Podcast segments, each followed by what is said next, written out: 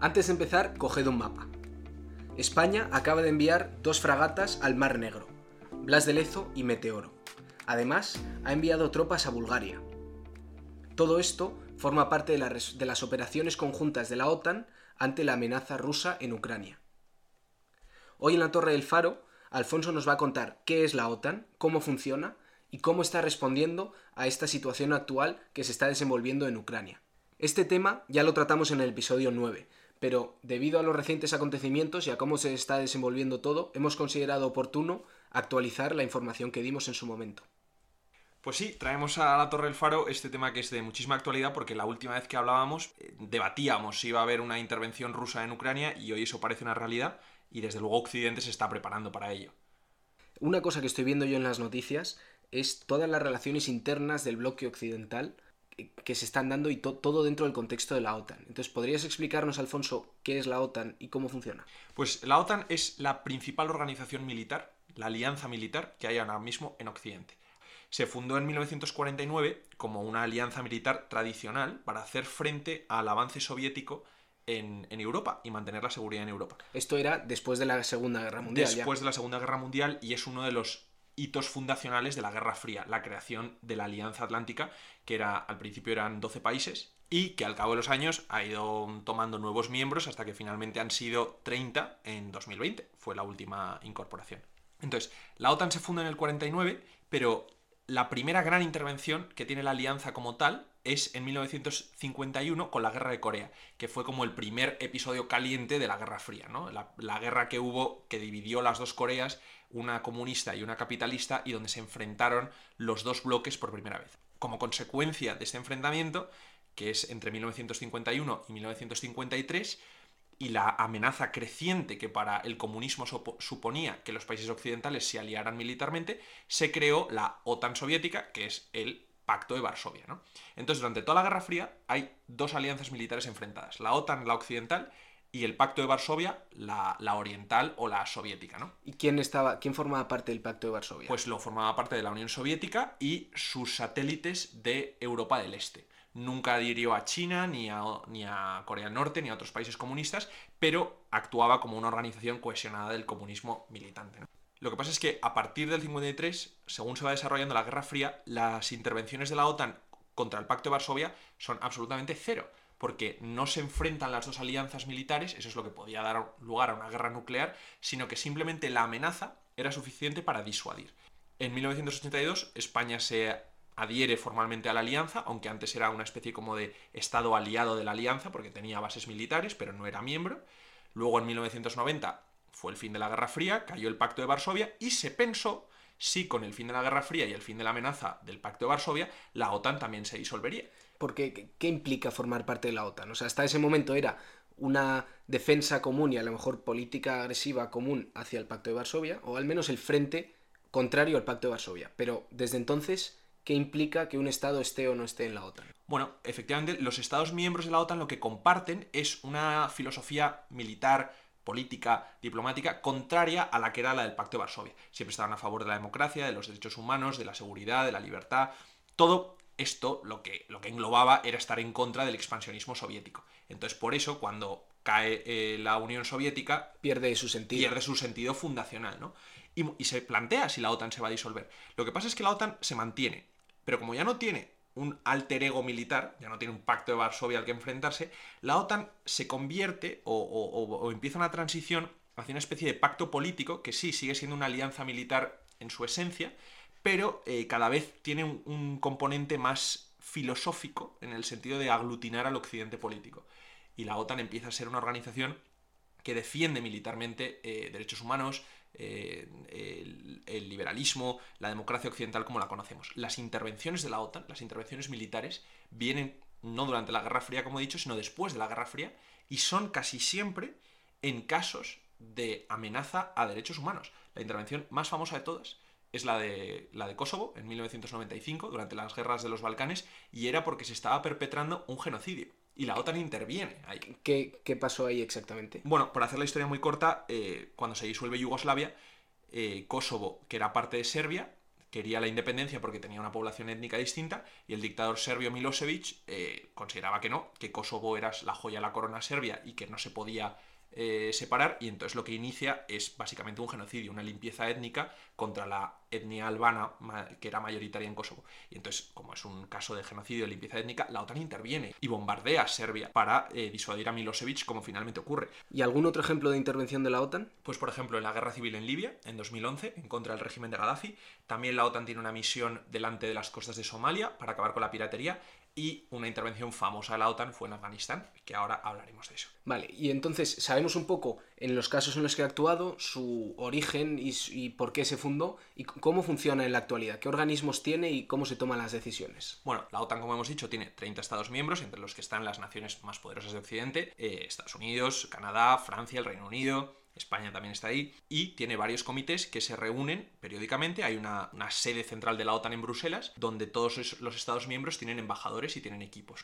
Pero los principales dos organismos de la OTAN son el Consejo Atlántico, que se reúne a nivel de embajadores, de ministros exteriores y luego de presidentes de gobierno o jefes de Estado, y el Consejo Atlántico es el principal organismo político, es el que decide sobre las intervenciones, sobre la política de la alianza en general. El Consejo Atlántico coexiste con otro consejo que es el Consejo Militar, que asesora al Consejo Atlántico sobre las acciones militares. Y en caso de que el Consejo Atlántico quiera proponer una intervención militar, necesita el consenso del Consejo Militar.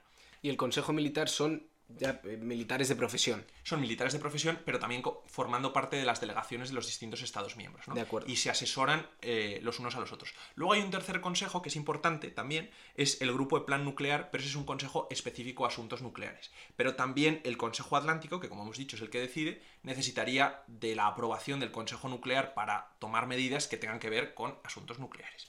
Pero bueno, estos son los organismos. Y luego la OTAN funciona por medio de dos principios que podríamos llamar filosóficos, que son la filosofía de la alianza, ¿no? Como podríamos equivalerlo a, una, a su constitución. Es una constitución no escrita.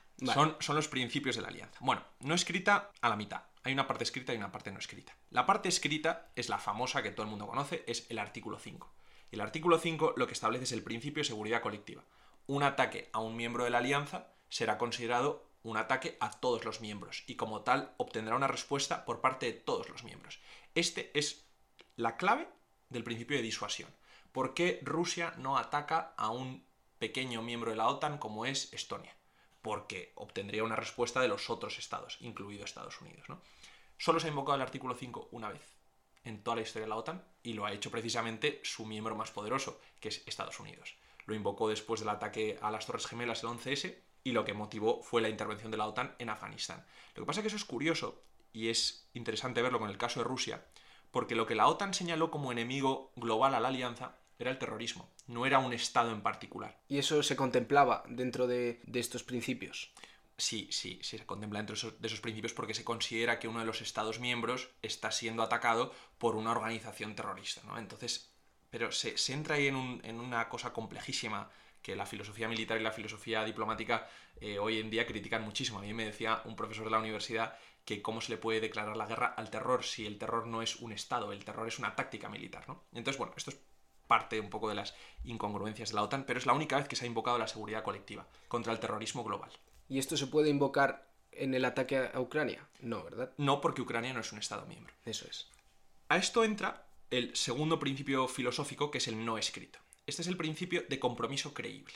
No hay nada, no hay una estructura que obligue a los estados de la OTAN a atacar si uno de ellos es atacado. Esto es simplemente un, pacto que hay entre ellos. No hay, no hay, una institución que vaya a fiscalizar el ataque ni que vaya a, obligar al ataque, ¿no? Entonces por eso se llama el compromiso creíble. Yo me creo que si Rusia ataca un pequeño estado de la OTAN, obtendrá la respuesta de todos. Esto es también parte de la disuasión yo me creo que tú vas a atacar, por eso no te ataco, porque tengo miedo de que respondas, ¿no? Pero no hay manera o no hay ningún organismo que esté a cargo de forzar esta respuesta por parte de los miembros. Es simplemente la fidelidad de la alianza.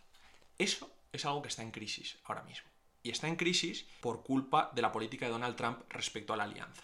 ¿Qué hizo? Básicamente, Trump ha destruido la idea del compromiso creíble, porque ha hecho que sea sujeto de pago. Y esto lo explico. Invasión de Crimea en 2014, la OTAN entra en pánico y en la cumbre de la OTAN que hay en Gales al año siguiente, en el año 2015, se establece todos los países lo establecen por unanimidad, que es como funcionan las cosas en la OTAN, todo tiene que ser por unanimidad, por consenso, que dada la amenaza rusa se va a incrementar la financiación a la alianza.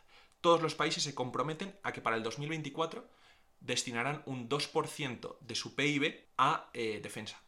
Aunque Crimea, en ese momento, parte de Ucrania, no era parte de la OTAN. No, pero se considera que Rusia está avanzando de una forma tan agresiva y tan expansionista que la OTAN tiene que prepararse. Y entonces por eso los países acuerdan subir su gasto a un 2%. ¿no? Y además que el 20% de este gasto, de ese 2%, sea en armamento moderno y superior. Esto se, se, considera por consenso, ¿no? Pero lo que pasa es que los países no cumplen. España la primera que no cumple, ¿no? Eh, creo que ahora mismo se lo están cumpliendo Estados Unidos, Canadá y Grecia. Tres países de 30. O sea, la financiación de la OTAN es un problema, ¿no? pero tienen hasta 2024. Y tienen hasta 2024, pero la cosa es que los objetivos no se están cumpliendo. De acuerdo. Y no venían cumpliéndose antes. Nos hemos hecho muy a la idea de que Trump era de los que pedía a los aliados que pagaran y que no estaban pagando suficiente. Obama también lo hacía. O sea, es un problema, ¿no? Hay estados que contribuyen más que otros y aunque tenga que ser proporcional, hay unas obligaciones. Lo que pasa es que Trump, en una entrevista en 2016, le preguntaron que si Rusia invadía estados miembros de la alianza, como son los países bálticos, Estonia, Lituania o Letonia, si Estados Unidos intervendría.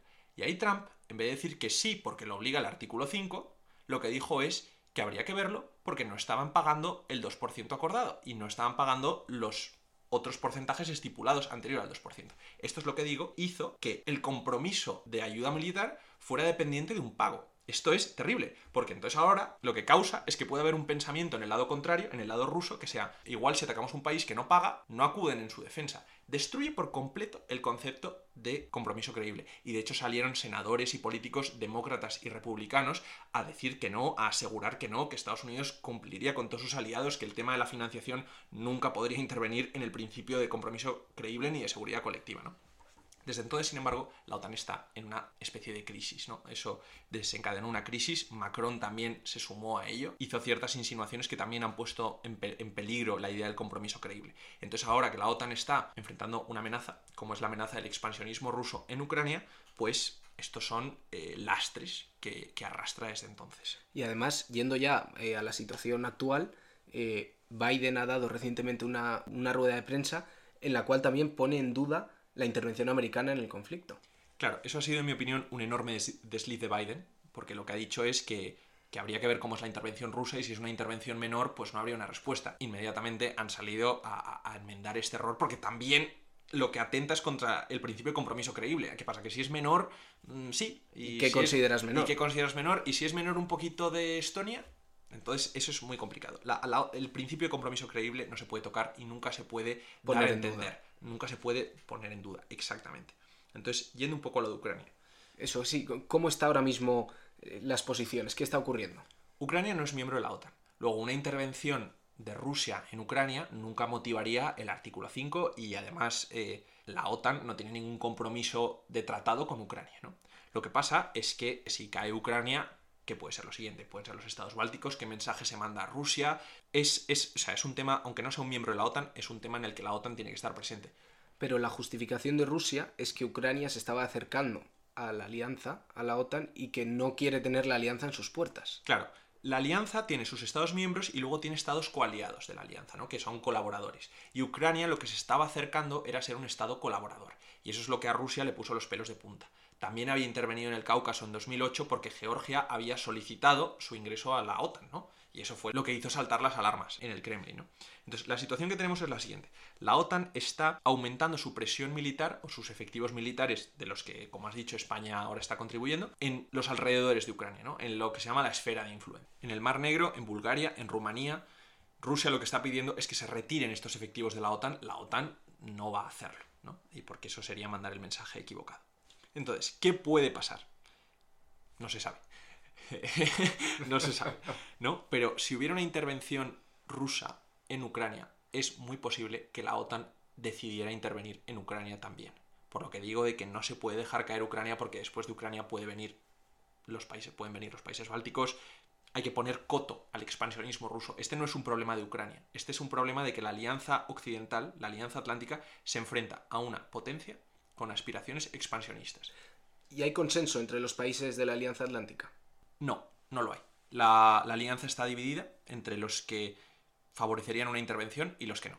España, por ejemplo, es de los países que sí la, la favorecería para disuadir a Rusia de continuar su expansionismo. ¿no? La política atlántica del gobierno actual a mí siempre me parece que está en tela de juicio, ¿no? Yo creo que España se está acercando a Estados Unidos ahora porque tiene una relación rota con Estados Unidos que tiene que recomponer antes de que sea la cumbre de la OTAN en Madrid en junio, ¿no? Pero otro país que está a favor es el Reino Unido. La secretaria de Estado de Relaciones Exteriores del Reino Unido, Liz Truss, ha propuesto crear un acuerdo tripartito entre el Reino Unido, Polonia y Ucrania para frenar el expansionismo ruso. Canadá está también a favor de la intervención. Estados Unidos, a pesar de lo que haya dicho Biden, va a tener la necesidad de apoyar una intervención si la hubiera. Los países que están en contra, los principales son Alemania, porque es dependiente del gas ruso. Está habiendo muchísima crítica de que durante los años Alemania se ha vuelto dependiente de ese gas ruso y ahora tiene que aguantar el expansionismo imperialista ruso. Luego está Francia. Francia tiene una relación muy, muy peculiar con Rusia, muy peculiar con la OTAN. Francia se salió de la OTAN, de la estructura militar de la OTAN durante muchísimo tiempo, de 1966 a 2009. Estuvo fuera de los organismos militares de la OTAN. Ahora ha vuelto, pero tiene siempre una política independiente. Y la otra, y la muy interesante, es Turquía. ¿Por qué es, por qué es Turquía un caso especial o por qué es interesante? Turquía es un aliado que durante los últimos años Occidente ha perdido. Y lo ha perdido al bando ruso. En 2016 hubo un intento de golpe de Estado contra el presidente de Turquía, Recep Tayyip Erdogan, que, según él, estaba llevando a cabo un clérigo contrario a su gobierno que está residiendo en Estados Unidos. La cosa es que quien advirtió a Erdogan de ese golpe de Estado fue Putin. Putin y Erdogan tienen una buena relación en el tema sirio. Erdogan necesita de una fuerte influencia rusa en Siria para que no se forme un Kurdistán independiente, que eso supondría una amenaza para, Turquía. ¿Qué era exactamente lo del Kurdistán independiente? Muy brevemente, eh, el Kurdistán es el Estado-nación que quieren formar los kurdos. Los kurdos es un pueblo que hay en Oriente Medio, está dividido, no tiene Estado y está dividido entre varios países, Siria, Turquía. Con, con la guerra de Siria lo que pretendían era aprovechar el colapso político para formar un Kurdistán que lo que pasa es que hay muchos kurdos en territorio turco. Y entonces Erdogan lo que teme es que eso vaya a llevarse, se lo, queden los, se los, vayan a quedar los kurdos en un eventual proceso. Una fuerte presencia rusa que apoye al régimen sirio impediría esto, ¿no? Y eso ha hecho que se vaya distanciando poco a poco de Estados Unidos y de Occidente en general. Eso a Putin le viene muy bien, porque es una brecha dentro de la propia alianza de la OTAN y además contribuye a que Turquía, que es un país estratégico, clave, está en su esfera de influencia, no se convierta en un subrogado de Estados Unidos. Y como has comentado, todas las decisiones dentro de la OTAN se tienen que tomar por consenso. Claro, entonces Turquía se podría ver en la situación de que si tiene que apoyar una intervención en Ucrania, se enemiste con Rusia. Y Rusia es necesario para Turquía. Pero de repente verse la tesitura de tener que volverse totalmente prorrusa al negar a la alianza una intervención en Ucrania o volverse totalmente anti-rusa al apoyar a la alianza en la intervención ucraniana, pues tiene un conflicto que, habrá que ver cómo acaba, ¿no? Yo no sé si, lo, si al final Turquía eh, impedirá una intervención o se pondrá del lado de la OTAN, pero es desde luego uno de los países que más conflictos tiene con la cuestión ucraniana. ¿Y cuáles son las consecuencias posibles de, de una intervención de la OTAN en Ucrania? Pues habría que verlas, ¿no? Porque sería la primera intervención de la OTAN en respuesta a la invasión de una potencia extranjera no de un Estado miembro, pero sí de otro país. Como hemos dicho, las eh, intervenciones de la OTAN se han limitado desde 1990 a casi temas humanitarios. Sí, intervinieron contra Serbia, intervinieron contra Yugoslavia, intervinieron en Somalia, pero estos no son grandes potencias. No son grandes potencias. El poder de Rusia es inmenso. Eh, y si se interviene en Ucrania para contrarrestar una intervención rusa, pues, pues yo no sé lo que podría pasar. No, no creo que vaya a haber una escalada nuclear. La escalada nuclear sería si se atacara a un miembro de la OTAN, pero claro, en el momento que tú pones a tropas de la OTAN frente a, tropas rusas, el enfrentamiento es inevitable, las repercusiones pueden ser trágicas. Y, todo esto lo estamos mirando desde una perspectiva casi de, piezas en un tablero, pero, pero luego tiene la otra cara de la moneda, que es de todos los, los ucranianos y los ciudadanos que están ahí eh, a pie del cañón, literalmente, y que son los primeros en sufrir las consecuencias de una agresión rusa y una defensa fuerte por parte de la OTAN. Claro, eh, como dices, es un tablero, ¿no? Nosotros es muy fácil hablar de la guerra en este estudio viéndolo como, pues eso, como piezas de ajedrez que se van moviendo a lo largo de un mapa. Y además al otro lado de Europa para nosotros. Claro, ese, es uno de los dilemas de la guerra, ¿no? Eh, la semana pasada hablábamos con, este ciudadano etíope eh, y, nos, y nos contó el horror de la guerra, ¿no? lo que es que, que haya población oprimida, perseguida, que no tenga para comer, que sufra hambruna. eso se puede dar en, Europa del Este perfectamente. En Etiopía está habiendo una guerra civil y esto sería más bien una guerra entre estados, pero las consecuencias son igual de desastrosas. Y entonces, casi de manera racional, es muy fácil caer nosotros en la justificación de por qué sí o por qué no debe intervenir una alianza o no, o se debe de plantar cara, pero, pero hay que tener en cuenta, como he dicho antes, la otra cara de la moneda, que son las consecuencias gravísimas y, y desgarradoras que se da en la población. La guerra es una tragedia siempre, pero, pero luego también hay que considerar, y yo con esto no quiero ni, ni, ni parecer que apoye una intervención de la OTAN, ni, ni, que haya que hacerle la guerra a Rusia, ni mucho menos, ¿no? porque además ha sido muy impactante el testimonio de alguien que vive la guerra en Etiopía, ¿no? y eso puede producirse. Pero la población en los estados bálticos vive con miedo, es un miedo patente a que pueda haber una intervención rusa porque es una amenaza real y la forma de ponerle coto es que cuando Rusia hace un movimiento agresivo, hacerle ver que no le va a salir gratis, que Occidente se va a oponer a ello, ¿no? Aquí lo que estamos hablando en el fondo no es de Ucrania, no es de egos de Putin o de Biden, eso también puede tener un componente, pero yo creo que aquí el problema de fondo es que estamos frente a una potencia expansionista, una potencia con aires imperialistas, y además es una potencia dictatorial, que oprime las libertades de su pueblo y que pretende expandir ese sistema y lo pretende expandir y es, sus objetivos de política exterior son muy claros y son transparentes en ese sentido. Estamos en la otra punta de Europa, nosotros aquí en España, se ve todo como un asunto muy lejano, ¿no? Pero nos influye y nos toca. El otro día hablábamos de que la democracia está en peligro desde dentro, pero nunca podemos olvidar el factor externo. No está garantizada y la, libertad eh, está en peligro, los estados libres están en peligro. Hay estados que están en contra del posicionamiento occidental y, yo creo que, que en casos como este hay que contribuir a repeler las fuerzas externas que pretenden debilitar la democracia. Todo esto presenta un gran dilema. Las piezas de ajedrez al final del día son personas, pero la partida, la partida en sí no es un capricho. Tiene consecuencias reales. Está en peligro la seguridad de la democracia occidental. Está en peligro la Unión Europea y las ideas occidentales en sí. Tenemos enemigos. La Unión Europea tiene enemigos. Y este es uno de ellos. Pues, pues sí, totalmente de acuerdo. Parece que los enemigos son una cosa del pasado, de la Segunda Guerra Mundial, pero siguen estando y, aquí tenemos un ejemplo.